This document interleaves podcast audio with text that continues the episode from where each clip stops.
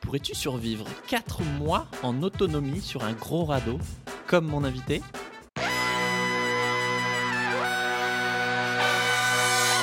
Bienvenue dans Soif de Sens, l'émission des humains qui changent le monde. Chaque semaine, je suis un invité écolo, féministe ou solidaire pour t'aider à incarner le changement.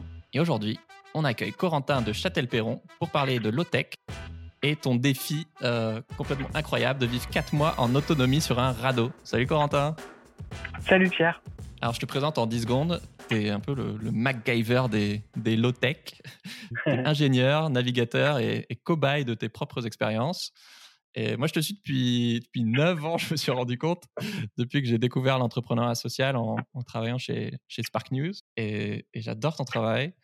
Et je crois que tu as 38 ans et depuis 6 ans, tu fais le tour du monde sur un bateau à la recherche d'innovations euh, low-tech, euh, l'opposé de high-tech, euh, prometteuses qui répondent à des besoins de base comme l'accès à l'eau, l'énergie ou la nourriture et que bah, tu testes ensuite, vous testez, sur, euh, sur votre bateau laboratoire. Et tu as aussi créé l'association Low-Tech Lab qui répertorie donc ces, ces bonnes idées low-cost inventées aux quatre coins du monde et qui explique comment les reproduire avec des, des tutos très clairs pour que ces innovations bah, bénéficient au plus grand nombre. Pour commencer, après euh, une première aventure incroyable où tu as construit au Bangladesh le premier bateau à base de fibres de jute, qui est bien plus écolo que la fibre de verre, et navigué mmh. dessus pendant six mois, euh, donc déjà ça c'est hors norme, tu t'es lancé à un nouveau défi, donc euh, ce que je dis, vivre en autonomie sur un espèce de radeau de 70 mètres carrés dans une baie en Thaïlande pendant 4 mois. Pourquoi est-ce que tu décides de faire ça, Corentin? Alors, euh, pourquoi? Parce que, alors, ça faisait plusieurs années que je me renseignais sur les innovations low-tech. Okay. Euh, on avait commencé euh, le tour du monde des, ben, en quête des innovations low-tech depuis deux ans. Et déjà, on avait vu des innovations sur qui touchaient à l'accès à l'eau, euh, à l'énergie, euh, la nourriture, le recyclage des déchets, etc. Et c'est des innovations qui m'inspiraient beaucoup, qu'on avait toutes testées sur le bateau, parce que comme tu le disais, euh, ben, en fait, on teste chaque innovation sur le bateau pour ensuite bien les documenter et bien les diffuser via euh, l'association ouais. Le Tech Lab pour que d'autres. Ah, est-ce que avant d'aller plus loin, pardon, est-ce que tu peux expliquer un peu ce que c'est le mot low-tech que j'ai beaucoup utilisé, ouais. que les gens ne connaissent pas forcément, et si possible donner des exemples? Ouais, ouais. Les, ce qu'on appelle euh, low-tech, c'est des technologies ou ça peut être des savoir-faire qui répondent à trois critères. C'est utile, accessible et durable. Utile parce que bah, souvent c'est, bah, enfin voilà, c'est ça, ça, sert à quelque chose. Euh, donc comme je disais, euh, l'accès à l'eau, l'énergie, la nourriture, euh, ouais, le recyclage des déchets, etc. Des besoins de base, ouais.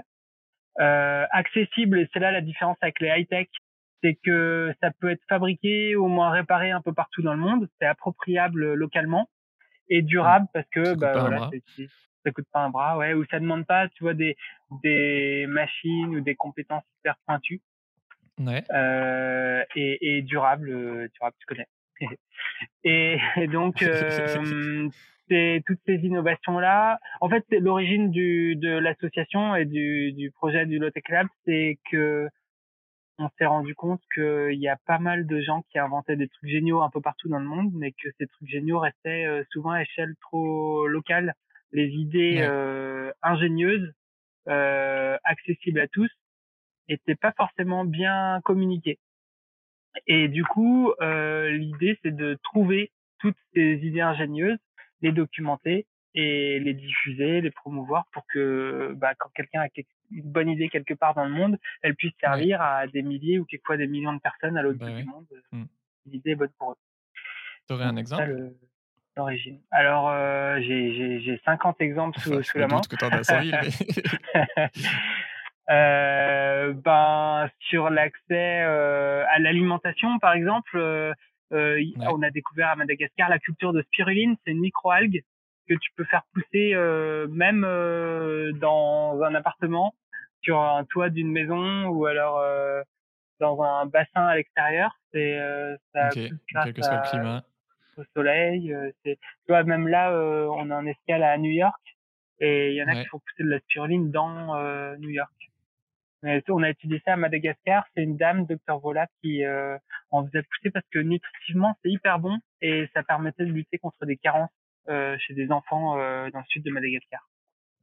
bref, ça c'est pour l'accès à la nourriture, l'accès à l'énergie. Là, j'ai sous les yeux une petite éolienne qu'on a faite au Sénégal, qui est faite avec des moteurs d'imprimantes recyclées. C'est les moteurs dans les imprimantes qui font avancer circuler les feuilles.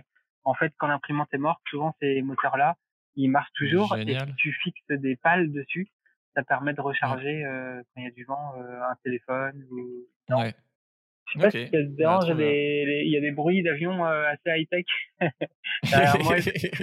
Donc je m'arrête quand il y a un avion qui passe ou ça va? Euh, bah Pour la prochaine fois, ouais, là, pour la blague, c'est marrant, mais, mais oui, j'essaie de, de, la douceur au montage. ça marche. Et du coup, pourquoi tu, euh, tu, décides de, de, partir quatre mois sur, euh, sur un radeau Oui, alors je reprends. Ça faisait deux ans qu'on avait commencé le, le tour du monde et je m'étais rendu compte que il y a plein d'innovations qui ont été inventées à des endroits différents dans le monde et qui ne sont jamais euh, rencontrées alors qu'il peut y avoir des bonnes combinaisons d'innovations low-tech. Parce que les déchets de l'une peuvent servir de ressource à l'autre, etc. Et du coup, j'ai voulu essayer de créer une, une espèce de base vie, une combinaison de low-tech qui me permette de, produire mon énergie, mon eau, euh, ma nourriture, etc. Et je me suis dit, bah, l'idéal, moi je crois beaucoup à tout ce qui est innovation sous contrainte. D'ailleurs, la plupart des low-tech qu'on a découvertes, ça avait été, euh, elles avaient été inventées sous contrainte. Et euh, t'as un problème, ben ton ouais, ingéniosité, souvent par des bah, gens très pauvres. Ouais, voilà. Euh, et, du coup, je me suis dit, ben, je vais mettre sous contrainte, avec euh, pas d'accès à l'eau, pas d'accès à l'énergie, enfin couper de tout en fait. Et je vais donc j'ai choisi un, une, plateforme flottante. C'était dans une baie d'une île déserte en Thaïlande, une espèce de plateforme comme un radeau de bambou de 70 mètres carrés et je me suis installé avec une trentaine de low-tech en me disant bah je vais essayer avec tout ça de, de produire euh, tout pour vivre sous contrainte et du coup je vais être obligé de réussir. ouais. bon j'ai pas tout réussi mais mais ça m'a bah, du coup je suis resté quatre mois tu vois j'ai fait un truc assez j'ai une démarche assez euh, scientifique enfin j'avais un espèce de protocole à suivre j'ai fait une prise de sang avant une prise de sang après pour voir si j'avais développé des carences. Je notais tout au fur et à mesure. pas trop à la fin, hein, on, va, on va raconter. ok, ouais, ouais. enfin, en tout cas, quand je me suis lancé, je me suis lancé en me disant, je vais tout noter, tout ce que je récolte, tout ce que je, je, produis, etc., tout ce que je mange, je vais me peser. J'avais un, un euh, le suivi d'un médecin, d'un nutritionniste, etc. Ouais, c'est carré et, scientifique, quoi. Mmh. Effectivement, là, je pense à d'autres exemples de low-tech euh, qui sont peut-être plus mainstream, euh, comme euh, je sais pas, les fermetures éclairs, par exemple, c'est un exemple de low-tech. Ou un autre que tu as utilisé et qui est tout bête, mais d'avoir une serre pour les plantes. Et une fermeture éclair, tu dis? Ouais. non, tu mets pas ça dans Si, si, si, maintenant que tu le dis, ouais. Mais j'avais jamais. Je m'étais jamais dit que c'était. je suis ravi de. pour, être honnête, j'ai dû lire ça dans, dans un article euh, il y a quelques années. J'ai fait, mais... Ah, ok, d'accord. Ouais, ouais. ouais, ouais, non, j'avais pas pensé à ça, mais c'est vrai, t'as raison. euh, du coup, tu as sélectionné une trentaine de, de low-tech pour cette expérience, euh, et donc notamment certaines pour manger, d'autres pour boire et pour avoir de l'énergie. Euh, Est-ce que tu peux nous redonner quelques exemples, euh, par exemple pour manger? Donc, il y avait la spiruline, mais il y en avait d'autres, non? Ouais, euh, il y avait un système de culture hors sol. En fait, du coup, j'avais pas de terre sur ce radeau et j'avais très peu d'eau. Et du coup, j'ai fait pousser euh, des plantes euh, dans des billes d'argile et il y a un circuit d'eau circulé à travers les racines dans lequel je mélangeais de l'engrais que je faisais moi-même, enfin via un, ce qu'on appelle un biofiltre. C'est des bactéries qui transformaient mes eaux grises, l'urine par exemple, en nitrate et en autres, enfin bref, en engrais pour les plantes. Et donc, ça circulait en circuit fermé, donc ça consommait très peu d'eau et ça faisait pousser les plantes euh, très bien. Mmh. Euh, pendant deux mois, j'ai un peu galéré avec un autre système et j'ai changé de système et, et, là, ça a commencé à, être bien. Tu avais des poules aussi, euh, ça c'est ouais. entre guillemets low-tech, des, les champignons, ça, pousse, ça pousse bien et tout seul. Les champignons, ça pousse sur des déchets organiques. là, c'était sur, des, sur de bois, mais tu peux en faire pousser sur de la paille, du carton, etc. Euh, ouais, les champignons, ça pousse sur des déchets issus de l'agriculture, comme euh, de la sciure de bois, ou de la paille. Euh, J'avais aussi un élevage de grillons, euh, ah parce que alors je suis, je suis, végétarien, mais sauf pour les grillons, enfin sauf pour les insectes, parce que ça, ça, ça consomme assez peu de ressources en fait, euh, euh la, la, viande de grillon. et, et j'adore ça en fait trouve ça sympa aussi parce que ça met une bonne ambiance. Et puis c'est le régime de base de 2 millions de personnes dans le monde, quoi. Ouais, ouais, ouais, il y a 2 millions de personnes dans le monde qui consomment régulièrement des insectes. Et puis c'est omnivore, donc c'est un peu comme les poules, ça mange un peu de tout. Ok. Qu'est-ce que j'avais d'autre Et après, j'avais. Juste avoir une gouttière de pluie, déjà, c'est tout simple, mais pour récupérer l'eau de pluie, avoir des, des bacs, des... Alors sur l'eau, je devais dessaler l'eau de mer et mes désalinisateur ont pas bien fonctionné. Heureusement, il a plu juste assez. Et comme tu dis, ouais, je récoltais l'eau de pluie grâce à des gouttières. Ouais. Et ça a tout juste suffi. Mais euh, ça m'a demandé d'économiser pas mal de pas mal d'eau. Et heureusement, mon système de bah, tout ce que je produisais demandait quand même assez peu d'eau. Ouais. On se rend pas compte à quel point il faut énormément d'eau pour tout ce qui nous entoure, tout ce qu'on fait pousser, tout ce qu'on mange, etc. Ouais, et là, c'était un défi de de consommer euh, seulement une vingtaine de litres d'eau par jour en incluant la, la, culture de légumes. Ouais. Là, du coup, tu vois tout de suite euh, très clairement euh, bah, les quantités dont, tu as besoin pour, bah, pour vivre, tout simplement. Et donc, le but, c'était, tu le dis, de, de, recréer un écosystème avec plein d'interactions voilà, qui couvrent tous tes besoins. tu as dit, par exemple, ton, ton urine qui sert d'engrais aux plantes, etc.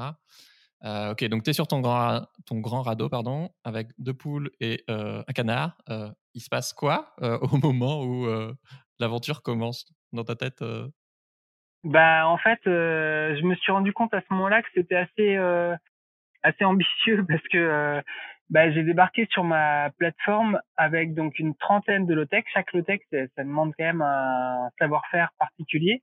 Donc en fait, il y avait beaucoup beaucoup de choses à connaître sur chaque truc moi je suis ingénieur à la base mais plutôt euh, tu vois mécanique ou des, des trucs euh, pas des trucs vivants. Et en fait le vivant ça demande beaucoup beaucoup de savoir-faire. Et euh, et en plus de ça quand j'ai le jour numéro 1 des quatre mois euh, il y avait euh, bah il y avait pas encore de plantes il y avait euh, que quelques litres de spiruline je pouvais pas encore en récolter. En fait il y avait encore rien à manger. Et alors j'avais embarqué des patates douces en calculant qu'il fallait que je fasse pousser euh, la même quantité de patates douces pour pouvoir en gros comme rembourser celle que j'avais embarquée euh, à la base. Donc en fait les 15 premiers jours, euh, même plus que ça, j'ai j'ai j'ai j'ai mangé très peu diversifié, enfin très peu de choses. Bah, et donc le jour 1, je me suis dit ouais voilà, lancer les, tout l'écosystème, ça a pris beaucoup de temps. Et donc le jour 1, je me suis dit oh là, j'ai énormément de trucs à faire pour lancer toutes les low tech et j'ai rien à manger pendant des jours. voilà ça s'annonce pas bien cette histoire. D'ailleurs, toute ton aventure est racontée euh, sur Arte et, YouTube maintenant dans le docu 4 mois sur ma biosphère, vraiment qui est passionnant. Et il y a un moment où j'étais mort de rire. C'est quand il y a un voisin pêcheur euh, donc Thaï qui veut t'offrir à manger. Est-ce que tu peux nous raconter? Ben ouais, en fait, euh, dans cette baie, il y avait quelques autres plateformes avec des Thaïlandais qui élevaient des poissons ou des cultivaient des algues aussi. Et bref, moi je parle pas euh, thaï et eux ils parlaient pas anglais. Et donc euh, bon, je leur ai dit bonjour et tout ça et c'était hyper sympa, mais euh, j'ai eu du mal à leur expliquer le concept de ce que je faisais. Et, et donc euh, le premier réflexe, comme tous les gens sympas du monde, c'est de venir m'apporter de la nourriture. Et donc j'ai dû refuser du coca ou des espèces de saloperies des trucs qu'ils m'offraient là. Euh, euh, mais alors qu'ils étaient hyper sympas de me les offrir, bah mais bah euh, mais j'ai essayé de leur expliquer que je pouvais pas parce que dans mon expérience j'avais fait une prise de sang avant. Si je commençais à manger des trucs qui étaient pas prévus dans mon régime, ça allait fausser toute mon expérience et va expliquer ça dans une langue. Euh, dans une langue étrangère. en plus, le mec, il, te file du café alors que c'est le truc qui te manque le plus. ouais. La ah le café, ça c'est un coup dur. Ouais, parce que ça, pareil, j'avais mal euh, euh, anticipé ça avant. Ouais. Mais à manger que ce que je produisais, plus les patates, j'avais aussi du maïs, de l'huile et des arachides. Mais en gros, rien d'autre de plus. Euh, ça veut dire que je me privais de café, de sucre, de chocolat, de plein de trucs qui en fait euh, font partie de mon quotidien depuis euh, quasi ma naissance. On a des addictions euh, discrètes. Quoi. Et j'avais jamais arrêté le café ou le chocolat ou le sucre plusieurs jours de suite en fait depuis depuis 30 ans peut-être, même plus. Et au début, du coup, ça fait un petit peu bizarre, ouais. Comme euh, tu as, une démarche scientifique et que bah, tu veux pas mettre ta santé en danger bêtement, euh, tu as dit tu avais une balance de, professionnel. Mais dès la première semaine, tu avais perdu 2 kilos, alors que bah, tu n'es pas très épais déjà. Et effectivement, tu étais, à deux doigts d'une pénurie d'eau. Euh, tu te dis quoi à ce moment-là, McCaver et ben, je me dis que j'essaye de comprendre et en fait ma balance, euh, elle m'indiquait la, la proportion de, de graisse, d'eau, de muscles, etc. Donc j'ai regardé plus en détail et en fait c'est mes muscles qui avaient euh, diminué. Alors je suis déjà pas très musclé. du coup je me suis demandé lesquels étaient partis. et euh, bon a priori ça me dérangeait pas trop. Mais euh, j'ai regardé un peu, j'ai demandé à une nutritionniste et en fait, a priori, c'est un manque de protéines qui faisait que, que j'avais une perte de muscle. Ouais. Et du coup, je me suis plus concentré, j'ai mis plus en priorité tout ce qui était production de protéines, donc la spiruline, les grillons, les œufs de poule. Euh, mais bon, t'as beau mettre la pression à une poule, elle va pas faire plus d'œufs, au contraire. Euh, mais tu vois, j'ai essayé de m'organiser pour euh, assez vite euh, remanger des protéines. Et en fait, euh, les deux semaines qu'on suivi, j'ai repris un peu le poids que j'avais perdu. Okay. parce que en fait, les deux premières semaines, j'ai vraiment beaucoup travaillé pour installer toutes les low-tech et peu manger. Et à petit, j'ai commencé à, tu vois, à récolter des, des grillons. Ouais, il faisait super chaud aussi. Récolter des grillons et puis des champignons, des œufs. Alors avant d'aller plus loin, euh, vous qui nous écoutez, euh, dites-nous un truc que vous retenez de cet épisode en commentaire, podcast euh, ou YouTube. Et toi, Corentin, dans le docu, on voit donc tes, tes mille et une galères. On ne pourra pas toutes les évoquer parce que entre les invasions de chenilles, de moustiques, ta poule qui meurt, etc. en fait, toi, tu gères une civilisation, quoi. Et on se rend compte à quel point, bah, quand il y a un truc qui se dérègle, bah, tout part en cacahuète. Et au contraire, quand tout fonctionne, c'est l'abondance, quoi mais la paix et le chaos de l'écosystème, c'est très fragile.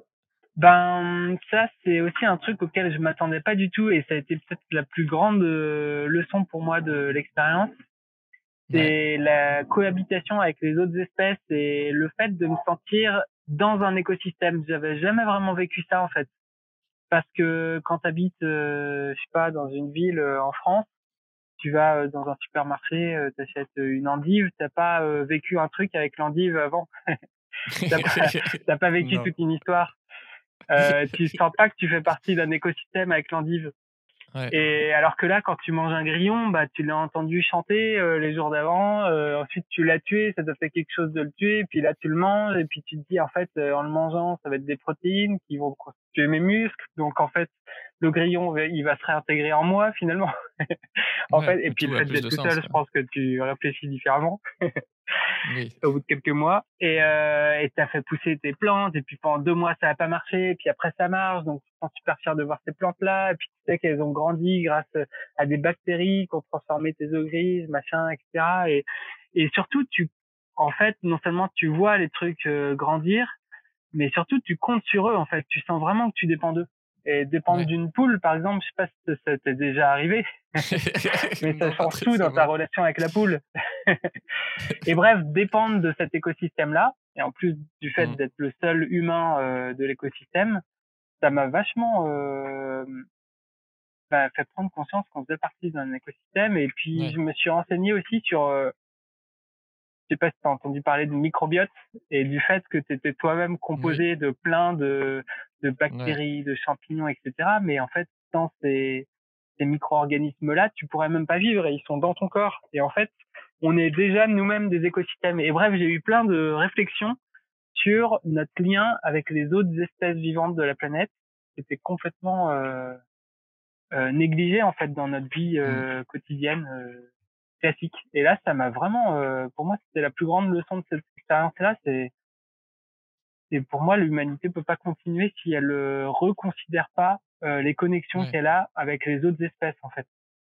Ah oui, là, on est tellement hors salle que bah, c'est super sain, du coup, de, de là, t'es, mis dans des conditions extrêmes, mais, mais ça permet de, bah ouais, recréer ces liens avec tout cet écosystème dont, dont on dépend, mais dont on se rend pas compte parce que on croit qu'on s'en est affranchi par des machines et, Ouais. Et de la mondialisation. relation de dépendance, c'est sûr qu'on pourra jamais euh, s'en affranchir. Et pourtant, on fait tout pour croire qu'on s'en affranchit, en fait. Depuis peut-être 10 000 ans, siècle après siècle, en fait, euh, on invente des trucs pour se séparer un peu de la nature et, et croire que qu'on est indépendant de la nature, mais en fait, euh, c'est pas, c'est non seulement pas possible, mais c'est même pas euh, mmh. souhaitable, en fait. Et qu'en plus, on n'est pas une espèce en haut de le... voilà, qui est supérieure à toutes les autres. enfin, non, on en fait partie et on n'est pas plus important qu'une autre espèce, quoi. Ouais, et d'ailleurs, ça, c'était une de mes réflexions que tu as dû voir dans le film, c'est que si j'avais dessiné la chaîne alimentaire de, ah de la biosphère, j'étais même pas en haut, parce que il y a les moustiques, ou les mouches, ou les chenilles. Qui, toute la journée. Qui, me bouffaient, ou qui bouffaient ma nourriture, ou, et en fait, je me suis retrouvé un peu, euh, un peu bête par rapport aux autres espèces, par rapport aux prédateurs, etc. Je contrôlais pas tout, en fait. Et bah le fait de pas tout contrôler, ça, j'avais déjà un peu vécu ça parce que euh, quand tu navigues, en fait, tu dépends vachement des éléments naturels, du vent, du soleil, etc. Quand tu voyages en bateau, c'est un peu, euh, comment dire, lâcher prise. Tu vois, ouais, tu vois, ça te force un peu à être humble par rapport à la nature parce que tu dépends, euh, par exemple, c'est le vent qui va faire que tu avances ou que tu stagnes euh, quand tu traverses un océan, etc. Mais là, euh, là, c'était un cran au-dessus. J'ai l'expérience de Ouais. Ouais, d'être en dessous de moustiques, de mouches, de d'un gecko, de ouais ouais, c'est eux, c'est eux qui gèrent, enfin qui font ce qu'ils veulent en fait. Et bon, bref, tout ça euh, fait que ça a pas mal changé bah, mon idée de notre rapport à la nature et de bah même notre idée du du progrès et de ce vers quoi il faut aller dans le futur si on veut que que les humains restent sur la planète. Ouais, c'est génial parce qu'on parle tout le temps de prendre soin des écosystèmes, mais souvent c'est hyper abstrait et dans, dans ton expérience là, enfin, c'est très très très concret et, compréhensible facilement. Quoi. Mmh. Et à la fin des quatre mois, du coup, c'est quoi ton bilan euh, Ton bilan sanguin d'abord euh, et ton bilan de, de l'expérience? Alors, euh, les trois premiers mois, j'ai, je pense pas manger suffisamment équilibré, varié. Mais par contre, le quatrième mois, c'était assez abondant, ça marchait vraiment bien. Et je pense que ça a rattrapé les quatre mois parce que la prise de sang finale était très bonne. J'ai pas eu de carence. Et, et merci. Et donc j'étais très très content de ça, très content du bah, du dernier mois qui m'a montré que effectivement j'avais bien senti le truc, qu'il peut vraiment y avoir des combinaisons de low-tech euh, très malines qui permettent de produire de l'eau, de l'énergie, de la nourriture euh, sur des surfaces très petites, avec très peu de moyens, c'est très accessible. Et donc, euh, sur le plan technique, j'étais très content de l'expérience. Euh, après, sur le plan euh, personnel, euh, j'ai trouvé que c'était une expérience super enrichissante. D'une part, ce que je te disais sur notre lien avec la nature, moi j'ai vraiment senti que je grandissais grâce à cette expérience. Et puis j'ai eu plusieurs fois euh, ces 10-15 dernières années des moments où j'étais un peu euh, tout seul, ça fait un peu comme une retraite. Et c'est dans ces moments-là que je prends euh, des bonnes décisions pour la suite en général. Et donc ça a eu cet effet bénéfique, une espèce de petite pause, un petit retrait de de la société. Et, et ça, j'ai trouvé ça euh, vraiment enrichissant aussi, ce côté-là.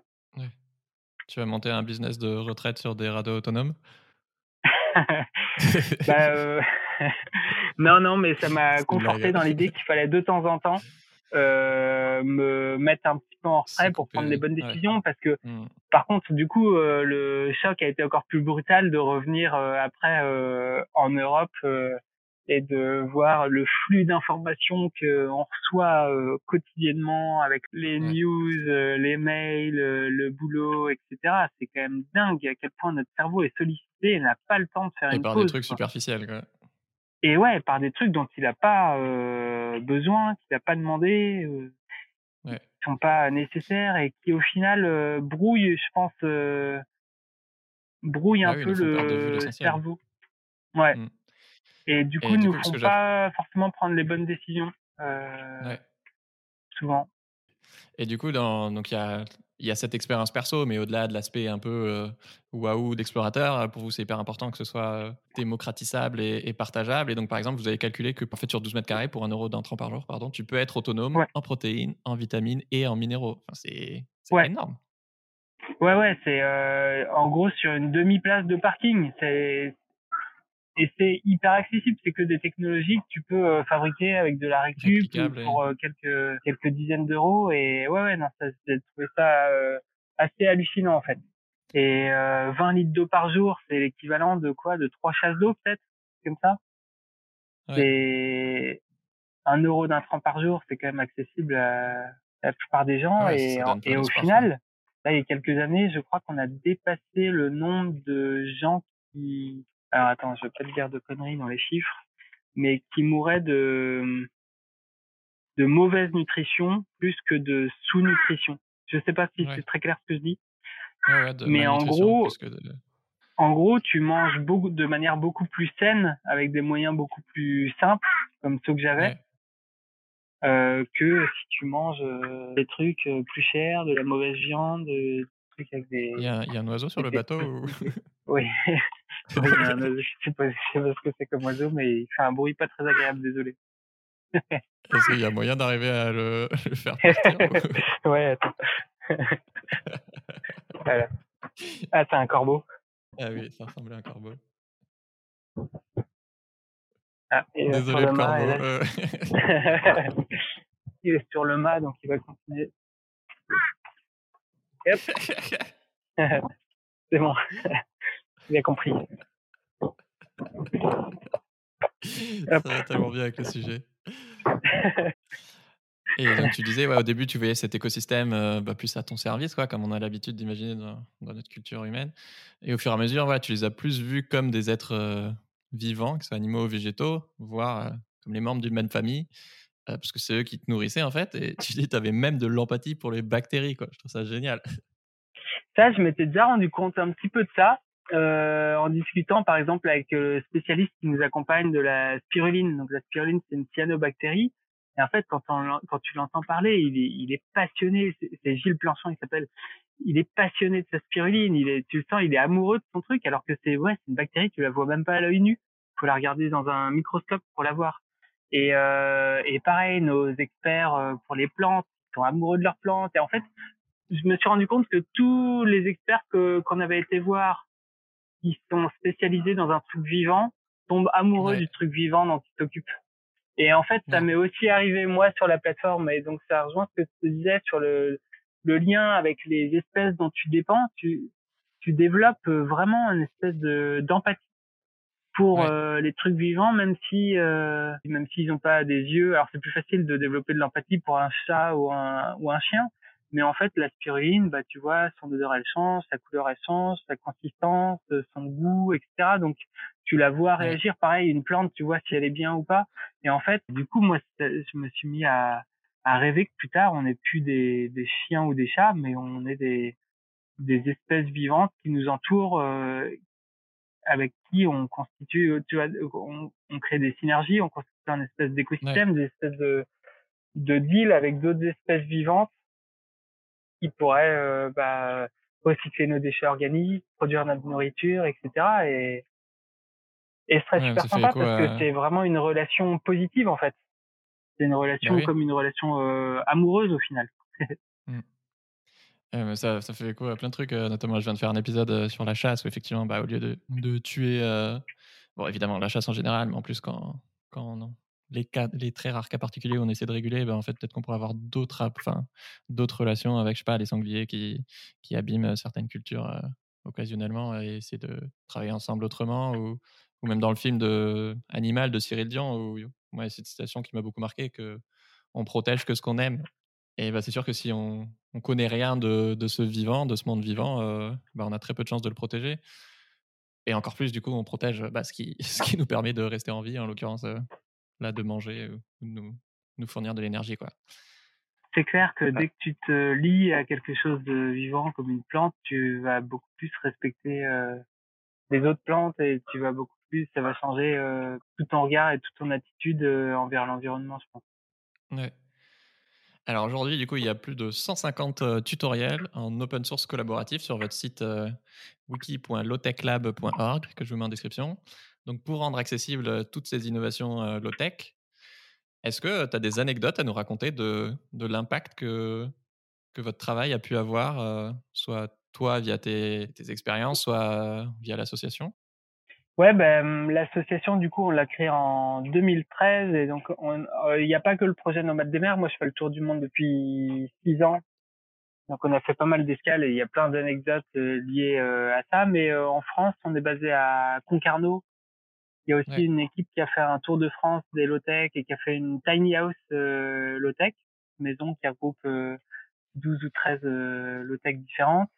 Il y a une autre équipe qui a fait un tour en France et même un peu plus largement en Europe euh, d'initiatives euh, low-tech pour voir comment elles étaient organisées, moins sur l'aspect technique mais plus organisationnel. Et puis aussi euh, depuis quelques années, il y a d'autres low-tech labs qui sont créés dans plusieurs villes de France et même d'Europe, enfin même d'autres pays du monde.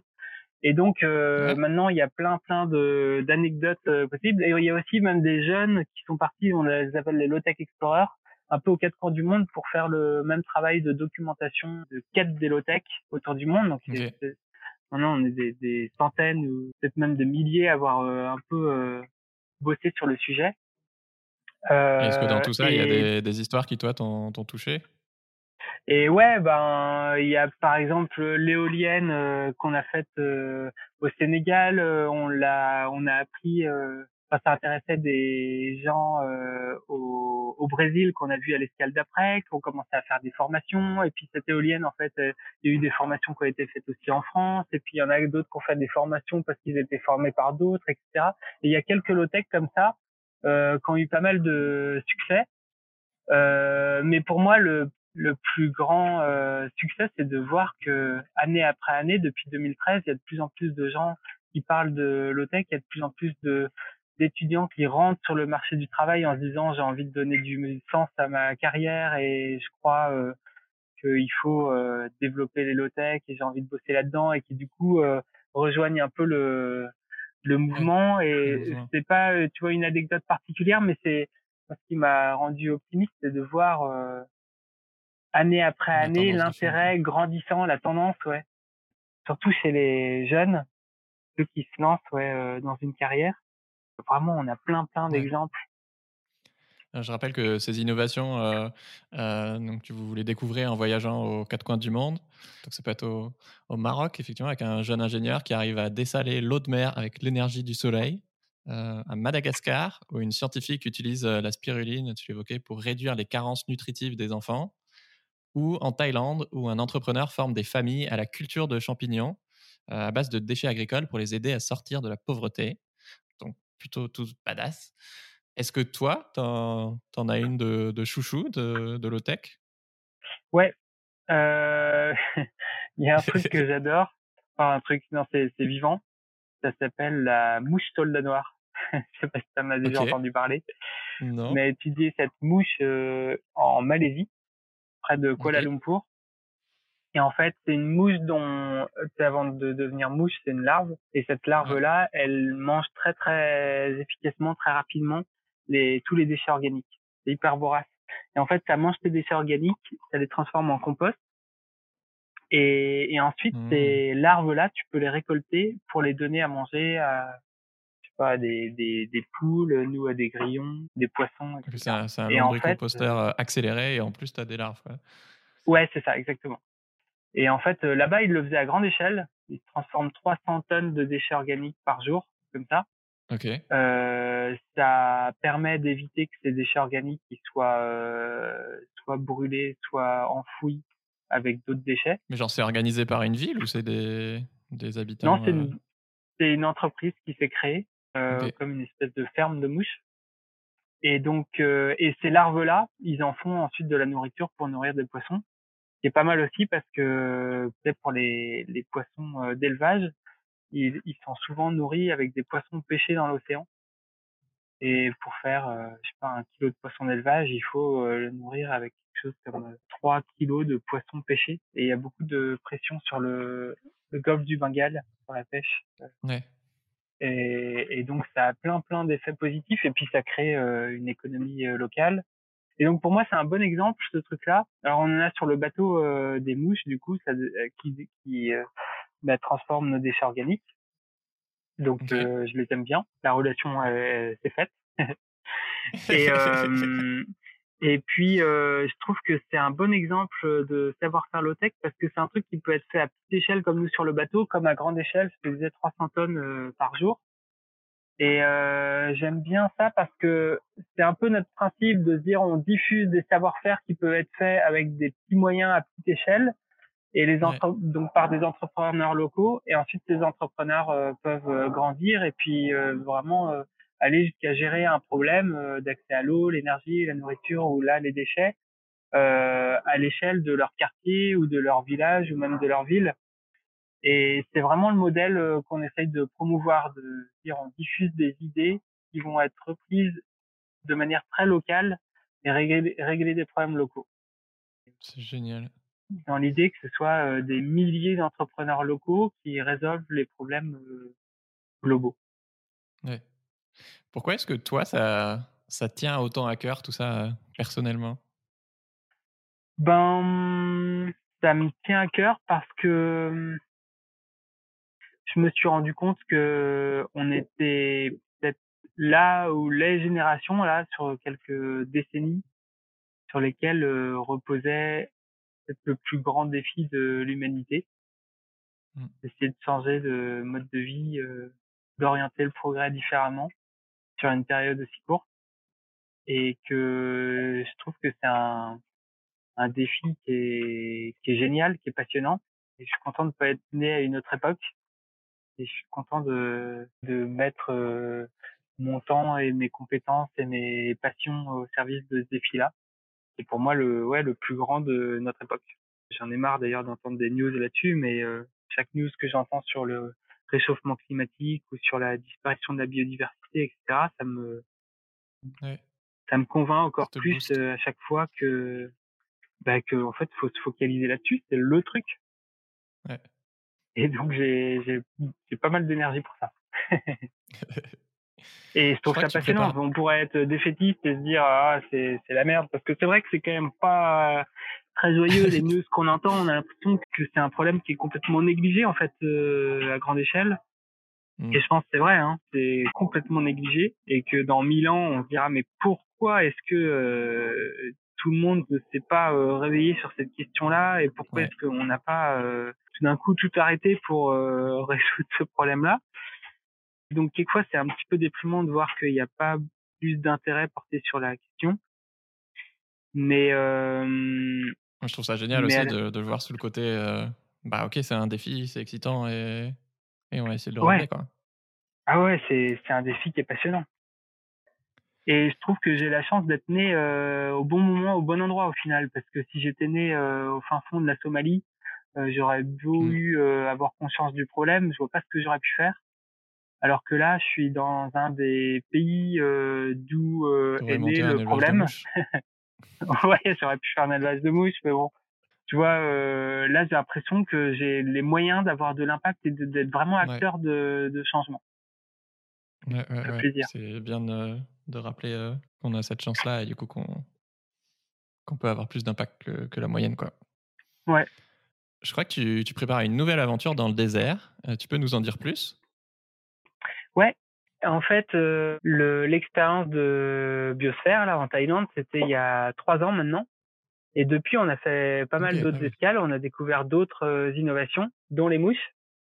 Et du coup, euh, on est en train de travailler avec euh, Caroline Pulse, qui est, on peut dire, designer low-tech belge. on travaille sur une nouvelle expérience qui, du coup, combine d'autres innovations que celles que j'avais utilisées en Thaïlande et qui va être euh, cette fois dans le désert. Je dis pas où, c'est une surprise. euh, mais encore sous contrainte pendant quatre mois. Et cette fois, on fait vraiment tout un travail euh, avec des experts et aussi des designers, etc., pour essayer de faire un, un écosystème euh, dans lequel les humains peuvent vivre et qui soit à la fois hyper efficace, hyper écologique et, et aussi euh, vraiment désirable et futuriste, qu'on puisse se dire waouh, ce serait génial qu'on commence à vivre comme ça. Trop bien. Et donc, on bosse à fond là-dessus en ce moment. C'est pour l'hiver. Oui, puis, puis, ça résonne forcément avec le réchauffement climatique. Si tu es capable de, d'être autonome dans le désert, bah, tu es capable d'être autonome dans pas mal d'endroits du monde qui vont se réchauffer de plusieurs degrés. Quoi. Ouais, il y a pas mal de zones. On, on estime qu'il y a 41% de zones arides sur la planète. Donc, on va se mettre dans un désert pour que ça représente un petit peu ces zones-là qui grandissent de plus en plus. Mmh. Donc ça veut dire que c'est des contraintes intéressantes pour nous. Il y a, il y a très peu d'eau. Enfin, il y a pas, il y a pas d'eau. En fait, on aura de l'eau de mer pas loin. Il y a du soleil, mais il n'y a pas de terre cultivable, qui représente aussi pas mal de coins de la planète maintenant, entre les zones urbanisées, polluées, euh, avec les eaux qui montent, etc. Enfin bref, c'est un, c'est une contrainte intéressante pour. C'est un sacré euh, défi, oui. ouais. hâte de voir euh, le résultat. Mmh. selon toi, face à, la crise climatique, euh, la raréfaction des ressources et la chute de la biodiversité, tu dis qu'en fait, on a besoin d'explorateurs de modes de vie qui soient radicalement alternatifs. Tu cites Bea Johnson notamment, donc un peu la, reine du zéro déchet. Est-ce qu'il y a, d'autres explorateurs de modes de vie qui, t'inspirent, toi?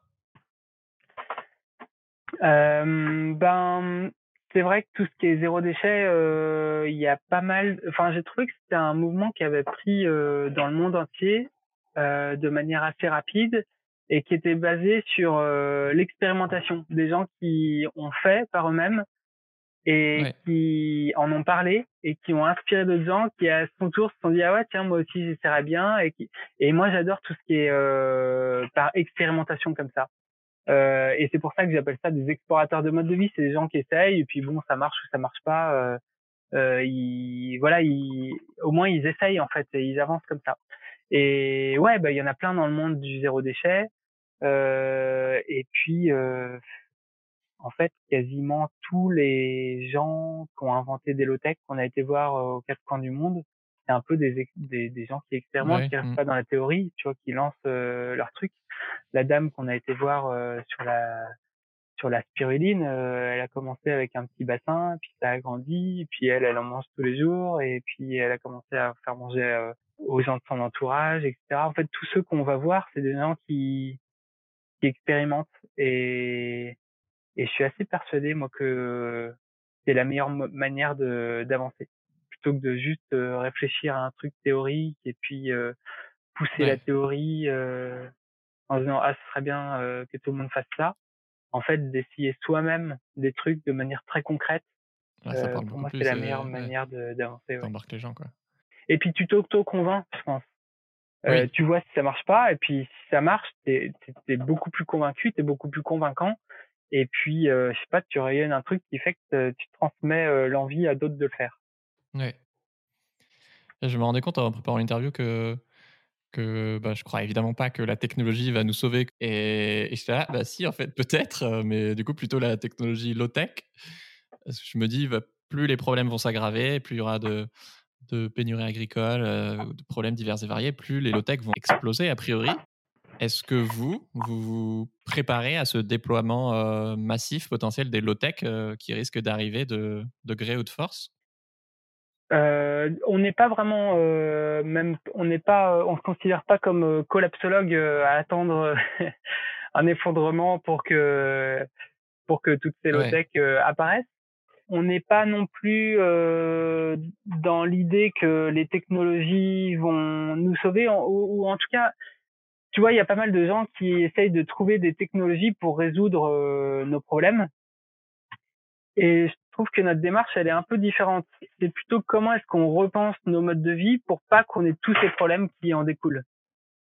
Euh, Parce que quand tu réfléchis juste à comment les technologies peuvent répondre, euh, enfin résoudre nos problèmes, c'est comme ça que tu te, tu, tu commences à, à designer, des, à inventer des trucs qui vont euh, absorber euh, les émissions euh, de gaz à effet de serre ou de pollution des voitures dans les villes. Ou tu, tu commences à, des drones qui vont polliniser les fleurs. Euh. Oui, exactement. Tu commences, enfin, je trouve que c'est réfléchir dans le mauvais sens et c'est un truc qui est, qui est infini de faire ça. Enfin, on a, il y a dix mille problèmes et on trouvera jamais les 10 000 solutions et puis c'est à, tous ces problèmes là et puis on va en générer d'autres etc donc la démarche est plutôt euh, de réduire le nombre de problèmes en repensant nos modes de vie qui soient à la fois plus durables mais aussi plus sains et plus épanouissants. Et à partir de ce moment-là en fait tu te rends compte que tu as besoin de beaucoup moins de technologies. Par contre ces technologies euh, dont tu as besoin euh, tu te rends compte qu'elles peuvent être très accessibles, elles peuvent être, comme pour la biosphère, combinées entre elles pour euh, que ce soit euh, circulaire, que tu pas de déchets, que des ressources, etc. Et donc c'est pas du tout, euh, comment dire, c'est pas du tout technocentré notre solution. On ne croit pas du tout que c'est la technologie qui va nous sauver. On en a besoin de la technologie, mais c'est d'abord nous qui allons nous sauver nous-mêmes en changeant notre état d'esprit et nos modes de vie, en se disant pas, il faut euh, soit aller euh, vers le futur hyper high-tech, euh, soit revenir en arrière comme il y a 50 ans, mais en se disant, bah non, en fait, si on réfléchit bien à nos besoins, on peut aller vers des modes de vie qui soient beaucoup mieux, qui sont beaucoup mieux que ceux actuels et qui demandent moins d'énergie, qui génèrent moins de pollution, qui sont beaucoup plus simples à gérer d'un point de vue, enfin quand on est 9 milliards. Ouais on fera bientôt 9 milliards. Ça, répond à ta question J'essaie de. Mais oui. Je, me suis emballé et je me... me rappelle plus de ta question. bien. Euh, quand on pense au tech, enfin, moi je pense plutôt aux pays pauvres, euh, enfin, des fours solaires, des trucs comme ça. À quoi ça, ça ressemble des low-tech pour, euh, pour les Français? Est-ce que c'est avoir plus de compost partout Est-ce qu'on on fait nos propres élevages de grillons enfin, Est-ce qu'on recycle les eaux grises? il y en a plein qui peuvent être faites en milieu occidental. Bah, la preuve, c'est que là, on est en escale à New York et on a vu plusieurs euh, low-tech. Ouais. Il y a une euh, équipe euh, en France qui a fait un tour de France des low-tech et qui a fait euh, une maison low-tech. Donc, en fait, euh, t'as pareil, c'est un peu sur tous les thèmes. T'as par exemple sur le tout ce qui est chauffage, euh, ouais. t'as les chauffeurs solaires, les chauffe-eau solaires, les... t'as plein de systèmes qui te permettent de réduire à fond le chauffage dans ta maison. Okay. Euh, t'as sur euh, les déchets euh, bah, des systèmes, euh, bah, pareil pour les déchets organiques avec soit des larves, soit, soit des soit des vers. T'as des systèmes de traitement des eaux grises pour faire pousser des plantes. En fait, en fait non, t'as vraiment plein de systèmes qui sont adaptés, même pour des pays riches et, et même en pleine ville en fait. À New York, tu vois, ils font pousser de la spiruline en plein Brooklyn. Euh, ils font des cultures de champignons avec des déchets issus de l'agriculture. Il y a des toi, tu veux faire exploser le marché mondial de la spiruline tout seul. J'espère pas que ça, parce qu'il y a des, il y a des, il y a plein plein d'autres alternatives. Il y a euh, des gens qui font de l'aquaponie, des cultures de poissons et de plantes et de bactéries combinées. Euh, T'as vraiment plein de plein de trucs qui sont faits pour les villes, pays riches, etc. Euh, ben, tout ça, euh, tu peux regarder sur le site euh, lotechlab.org. Il y a plein d'exemples euh, de tutoriels, de trucs. Il y a des trucs euh, très simples, comme tout ce qui correspond au monde zéro déchet, par exemple. donc, il y a plein de tutos comme ça, et des trucs un peu plus compliqués, un peu plus pointus, comme se faire un chauffeur solaire, par exemple. Trop bien. Bah, merci beaucoup, Corentin. C'était vraiment un régal. Je suis content d'enfin. Merci à toi, Pierre. J'allais dire t'avoir rencontré aussi. C'était à distance. J'espère que. Euh... Je sais pas combien de podcast c'est, mais j'espère que tu trouves du, du sens. ah, bah, c'est mon job. Donc, euh... c'est un gros kiff de rencontrer des, des gens comme toi. Euh, vraiment, allez voir le docu 4 euh, mois sur ma biosphère, c'est trop intéressant. Et il y a plein d'autres, euh, euh je veux dire, des spin-offs sur, sur Arte. Et si tu veux plus d'épisodes avec des humains rayonnants comme Corentin, bah, envoie un texto à un ami et partage-lui ce, podcast voilà, pour, faire rayonner les low-tech. Et moi, ça m'aide énormément. Ciao Corentin, ciao tout le monde. Merci Pierre.